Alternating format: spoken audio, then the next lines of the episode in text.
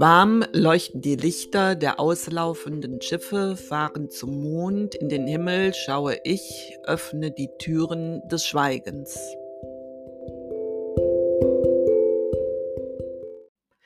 Das war mein Gedicht Warm leuchten. Mein Name ist Mira Stephan und ich rede hier mit meiner wunderbaren Tochter Jill. Hallo!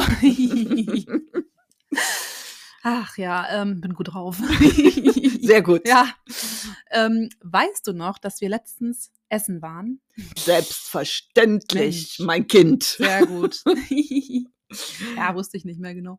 Ja. Ähm, also wusste ich nicht, ob du es noch weißt. Aber natürlich weißt du das noch. Wie kann man Ja. das vergessen? Das war nämlich im Restaurant Heißer Stein. Genau. Und ich habe mir echt gar keine Gedanken über diesen Namen jetzt gemacht, was das zu bedeuten hat. Habe ich halt so hingenommen, heißer Stein halt, ne? Mhm. Ja, und als wir unsere Steaks bestellt haben, habe ich mich nur total gewundert, denn die Kellnerin hat gar nicht gefragt, wie das gebraten werden soll. Mhm. Also ich kenne das normalerweise nur so, dass der Kellner oder die Kellnerin fragt so, ja, ähm, medium rare, well done und so weiter.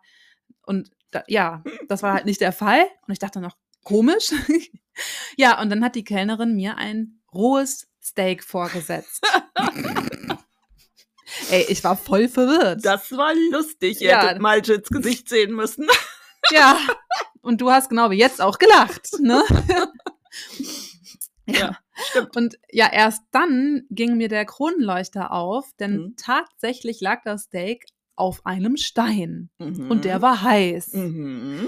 Und dann hast du mir erklärt, dass ich mein Steak jetzt so garen kann, wie es mir am besten schmeckt. Also immer mal wieder drehen und von allen Seiten und Stückchen abschneiden und die auch wenden auf dem Stein.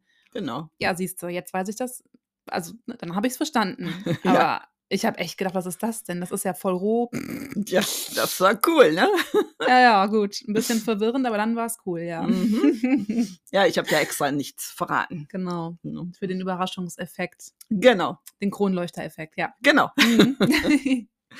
Ja, äh, liebe HörerInnen, jetzt kommen wir von der Esskultur zu unserer beliebten Kulturrubrik Horomakui. Und ausgesucht habe ich mir für die heutige Folge die Schriftstellerin Therese Huber. Und die lebte von 1764 bis 1829. Was für diese Zeit ausgesprochen ungewöhnlich war, sie war, wie eben erwähnt, Schriftstellerin, aber auch Übersetzerin und Journalistin. Oha, also das ist echt außergewöhnlich. Eine außergewöhnliche Frau also, kann man Ganz sagen. genau. Hm. Genau.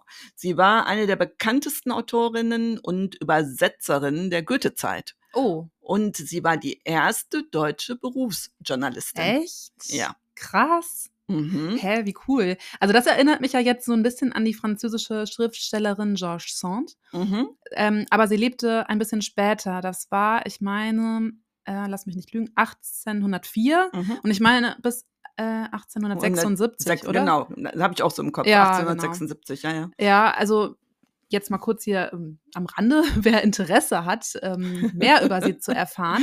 Ähm, wir haben ihr Leben und Werk in Folge 14 vorgestellt. Genau. Und das ist sehr interessant. Ja, und wie? Sehr empfehlenswert. Ja, absolut. ja, zurück zu Therese Huber. Sie war die Tochter des Göttinger Altphilologen Christian Gottlob Heine und seiner Frau Therese. Ach, die hieß auch Therese, die Frau. Ja. Krass, also nach der Mutter benannt. Genau. Wahrscheinlich. Ja, anscheinend. Mhm. Interessant. Mhm. Ja, und weil es keine Schule für Mädchen gab, haben Vater, Bruder und äh, Studenten sie unterrichtet. Ui. Sehr ungewöhnlich, aber Ja. immerhin. Ja. So hat sie eine Menge gelernt. Und Mhm. nach dem Tod der Mutter 1776 war sie für ein Jahr in einem Pensionat. Das war aber damals üblich. Also das hat man mit jungen Mädchen oft so ja? gemacht. Mhm. Ja, und Therese Hubers Heimatstadt Göttingen war damals so die jüngste und modernste deutsche Universitätsstadt. Mhm. Und sie gehörte zum Kurfür äh, Kurfürstentum Hannover und damit zum liberalen England. Was? Mhm. Echt? Hä, das Ja. wusste ich noch gar nicht. Hast du nicht aufgepasst im Geschichtsunterricht? Wahrscheinlich nicht, ne? Wie so oft in der Schule. Nein, aber ich habe erst im Studium dann aufgepasst. Hahaha. Ha, ha. Nee, aber Ja, das wusste ich jetzt wirklich noch nicht. ja, Krass. du mal. Vor allem Göttingen, also ist ja auch me also gefällt mir gut auch als Stadt so. Mhm. Hätte ich eigentlich mal mich äh, informieren müssen über Genau. die Historie. Ja, gut. Habe ich nicht gemacht. Aber jetzt. Ja, genau. Und ähm, ja, damals Modernität und Liberalität schienen sich auch dann auf die Mädchenerziehung ausgewirkt zu haben. Mhm. Und äh, Therese durfte bei gelehrten Gesprächen über Gott und die Welt zuhören und, man höre und staune, sogar mitreden. Ah, Und äh, sie konnte sich Zugang zu Büchern beschaffen. cool. Klar, durch ihren Vater, der hatte mit Sicherheit eine große Bibliothek. Ja. Alleine der schon. Ne? Ja, dann mit 21 heiratete sie den zehn Jahre älteren Natur- und Völkerkundler Georg Forster. Und dieser hatte an der Seite des britischen Seefahrers James Cook die Welt umsegelt. Hm, Und cool. ja, und seine Reisebeschreibung war dann zum Bestseller geworden. Und dadurch wurde er auch zum gefeierten Schriftsteller. Krass, ja, denke ich mir. Also kann ich Mhm. mir gut vorstellen. Mhm. Ja, und schließlich äh, erhielt er zuerst an der Universität Kassel und dann an der Universität im damals polnischen Wilna äh, eine Professur für Naturkunde. Mhm. Anschließend ging es dann nach Mainz, wo er eine Stelle als Bibliothekar an der Universität erhalten hatte. Mhm. Und es waren damals unruhige Zeiten, die französische Revolution tobte Mhm. ja. Ja, gut, klar. Mhm. Und äh, am 21. Oktober 1792 hatten die französischen Truppen die Stadt erobert. Ja, ja. Forster war Mitglied im Mainzer Jakobinerclub und im November wurde er Vizepräsident der allgemeinen Administration der Mainzer Republik. Mhm. Und er sollte dann am 31. Dezember 1792 zum Präsidenten des Jakobinerclubs gewählt werden. Ja gut, wenn ihr euch jetzt fragt, was Jakobiner waren, kann ich euch weiterhelfen. Das weißt du, ne? ja, in der Tat. Also die Jakobiner waren Mitglieder eines politischen Clubs während der Französischen Revolution. Sie vertraten die politische Linke und setzten sich unter anderem für die Abschaffung der Monarchie ein. Genau. Mhm. Und die Jakobiner waren zum großen Teil aus der städtischen Unterschicht, aber auch Ärzte, Rechtsanwälte oder sogar Handwerker gehörten dazu. Ach ja, und der Name Jakobiner Club bezog sich auf den Versammlungsort. Mhm. Äh, Der war nämlich ein Jakobinerkloster in Paris tatsächlich. Mhm. Ja. Gut. Ja, nun, also ähm, Therese war das alles zu viel. Mhm. Und am 7. Dezember 1792 nutzte sie die Kriegswirren, um ihren Mann zu verlassen und ihre Kinder von, dem, von den kommenden Ereignissen in Sicherheit nach Straßburg zu bringen. Mhm. Denn die preußischen und hessischen Truppen hatten bereits am 2. Dezember Frankfurt erobert. Ah. So, und äh, Therese ähm, hat die Scheidung dann eingereicht. Ähm, Forster wollte das aber nicht.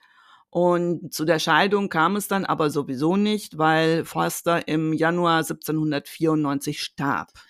Also dazu muss man noch wissen, dass eine Weile bevor Therese Mainz verließ, ähm, sie noch den Schriftsteller Ludwig Ferdinand Huber kennengelernt hatte.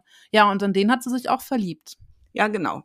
Ähm, so Ludwig Ferdinand Huber verdiente seinen Lebensunterhalt mit Übersetzungen, Rezensionen und erfolglosen Dramen. Ha, super. Ja.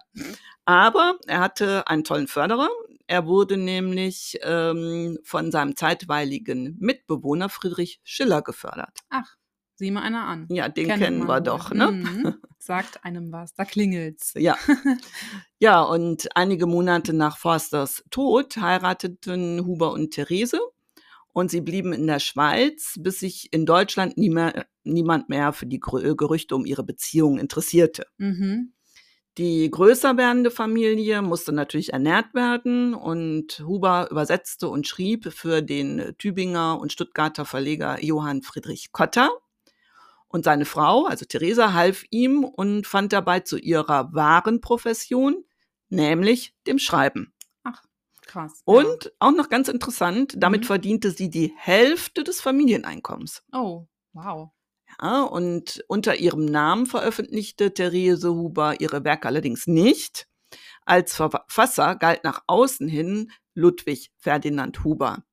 Denn Mhm. beiden war klar, dass einer Frau erheblich weniger Honorar gezahlt wurde und eine Mutter Gefahr lief, der Vernachlässigung ihrer Kinder bezichtigt zu werden. Interessant, dass beides rund 230 Jahre später immer noch aktuell ist. Also Mhm. ich meine, 230 Jahre später. Hm, woran mag das wohl liegen? Tja, was soll ich dazu sagen? Ja. Frustrierend. Mhm. Oh ja. Ja, naja, aber zurück zu, zu äh, Therese. Mhm. In äh, schneller Folge entstanden die Romane Abenteuer auf einer Reise nach Neuholland, Sophie, Familie Seeldorf und Luise. Es handelt sich dabei um Romane, in denen ungewöhnliche Frauenschicksale im Mittelpunkt stehen. Und in Abenteuer auf einer Reise nach Neuholland zum Beispiel stellte sie die Situation der in der Strafkolonie lebenden Engländer dar. Und Oh. damit schuf sie den ersten Roman der Weltliteratur, der in Australien spielt. Ah, echt? Mhm. Krass. Oha. Ja. Wahnsinn. Und viele von Therese Hubers äh, Figuren scheiterten an der Konfrontation mit der Wirklichkeit. Äh, unschwer lassen sich darin auch ihre eigenen Erfahrungen erkennen. Mhm. Und ähm, zugleich handelte, sich aber, handelte es sich dabei aber um brennende Themen der Mhm. zeitgenössischen Literatur. Ja, ja, das kann ich mir gut vorstellen. Ne? Mhm. Und äh, 1799 war die Zeit des Exils dann vorbei. Cotta holte Huber als Redakteur zurück. Ah, okay. Die Familie zog dann 1800 nach Stuttgart. Ähm, und als die württembergische Zensur immer strenger wurde, zogen sie dann nach Ulm. Ach so. Und der Verlag beziehungsweise die Zeitung äh, übrigens dann auch. mhm. Mhm. Doch wenig später schlug das Schicksal übel zu. Im Sommer verloren Hubers das kurz zuvor geborene zehnte Kind, Oh. ja, und bald darauf die siebenjährige Tochter Adele. Mhm. Und wie es oft im Leben so ist, setzte das Schicksal noch eins drauf. Natürlich. Huber kehrte krank von einer Reise zurück und starb am 24. Dezember 1804 an Tuberkulose. Oh je, an Heiligabend auch noch. Dann. Ja. Mhm. Ja, es folgte dann eine Zeit der wirtschaftlichen Unsicherheit und Therese wohnte zunächst lange bei der Familie ihrer zweiten Tochter Claire in Stoffenried und anschließend in Günzburg. Mhm. Um eine standesgemäße Versorgung zu sichern, schrieb und übersetzte sie Mhm. wie verrückt. Mhm. Und zunächst versteckte sie sich weiterhin hinter dem Pseudonym L.F. Huber. Da ihr Mann aber eben nicht mehr lebte, gab sie die Werke zuerst als Werke aus seinem Nachlass heraus. Ach so, ja, Mhm. schlau. Ja. Und als auch das aus Gründen der Aktualität nicht mehr möglich Mhm. war, wagte sie sich so langsam aus der Deckung. Stimmt, irgendwann kannst du es nicht mehr bringen. Genau. Ja, ja, logisch. Ja, und Therese Huber schrieb Erzählung um Erzählung, Roman um Roman und übersetzte aus dem Französischen. Beim Schreiben ihrer Romane griff sie, wie schon gesagt, immer wieder gesellschaftskritische Aspekte auf. Mhm. So zum Beispiel in ihrem letzten Roman Die Ehelosen von 1829. Mhm. Da geht es um das Tabu Tabuthema der Ehelosigkeit der Frau. Ah. Was damals als gesellschaftlicher Makel galt, beurteilt sie wirklich mit einem differenzierten Blick. Also ich muss ja jetzt mal sagen, der differenzierte Blick fehlt heute auch irgendwie noch sehr oft bei einigen, ne? Ja, aber unsere Gesellschaft ist schon sehr liberal. Hm. Ne? Na das, gut. Äh, da hatte Therese Huber doch um einiges mehr zu kämpfen. Ja, gut, das schon. Aber dennoch.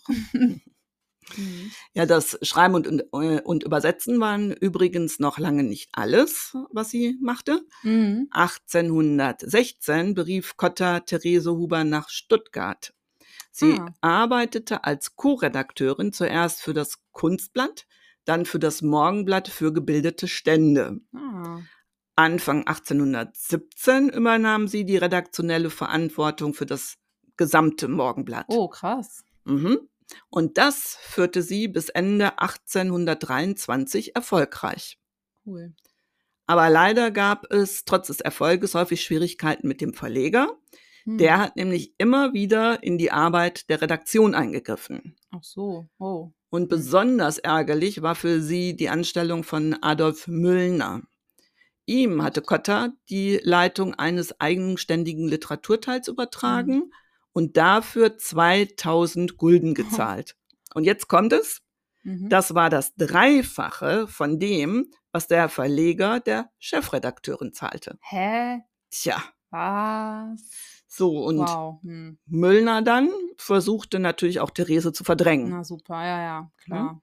Und im November 1823 zog Therese nach Augsburg um, da Cotta die Redaktion des Morgensblattes, Entschuldigung, jetzt muss ich mal räuspern, dorthin verlegen wollte. Mhm. Und äh, das geschah allerdings nicht, dass er also das Morgenblatt dahin verlegte. Mhm. Ähm, der Verleger nahm stattdessen die Gelegenheit wahr, Therese loszuwerden. Toll. So, aber total interessant, Cotta kündigte ihr nicht, sondern schloss sie einfach stillschweigend von der Redaktionsleitung aus. Ja, So. toll. Er zahlte Therese dann drei Jahre das magere Gehalt weiter. Mhm. Dafür erledi- erledigte sie Übersetzungsarbeiten. Mhm. Ja. Ja, gut. Hm. Ja, immerhin. Aber zumindest hat er was be äh, bezahlt. Aber das ist ja alles eine Unverschämtheit. Ja, absolut. Und Therese Huber starb dann äh, mit 65 Jahren äh, 1829. Mhm. Und leider geriet sie in Vergessenheit. Erst ab den 1980er Jahren entdeckte die Literaturwissenschaft sie allmählich wieder. Ähm, hast du eigentlich einen Roman von ihr jemals gelesen oder? Ja, äh, die Ehelosen. Ah. Äh, der Olms Verlag hat den Roman verlegt. Okay, um, ja, was ist deine Meinung dazu? Was denkst du? Ja, also ich bin beeindruckt. Ne? Also das ist ja, äh, muss man ja auch immer im Kontext der Geschichte sehen. Und Ja, ja, klar. Nein, natürlich muss man sich auch an die alte Sprache gewöhnen. Aber dann ist es mir so ergangen wie bei Goethes Werther. Das hat mich wirklich gepackt. Hm, du hast ja auch gerade schon gesagt, dass es um das Tabuthema der Ehelosigkeit der Frau geht auch, ne? Ja, stimmt. In, den, äh, in dem Roman geht es um Alternativen zur Ehe, die damals die einzige Versorgungsperspektive für Frauen war. Mhm. Die Ehe galt als anzustrebendes Lebensziel für Frauen. Hm, Ja, super. Ne? Und in dem Roman prangert sie die Wirkungsmacht der traditionellen Geschlechterrollen an und die Folgen von unerwünschter Ehelosigkeit. Ah ja, okay. Und ich finde es schade, dass Therese Huber nicht so bekannt ist. ja. Also wir kennen Jane Austen und die Bronte-Schwestern, die diese Themen in ihren Romanen ja auch beleuchteten. Mhm. Ähm, da muss ich echt nicht, mir die Frage stellen, warum kennen wir The äh, Therese Huber nicht? Ne, sie war ja schließlich in ihrer Zeit eine Institution. ja, So. ja, stimmt. Ja, und diese Frage möchte ich jetzt einfach mal im Raum stehen lassen. Mhm. Und damit kommen wir dann ans Ende unserer heutigen Folge und verabschieden uns in die Sommerpause. Genau. Ja, wir hören uns am 16. September wieder und wir wünschen euch einen schönen Sommer. Das war Erbse und Schote. Ich freue mich auf den 16. September. Bis neulich. Und ihr wisst ja, bleibt erbsig. Glück auf. Tschüss.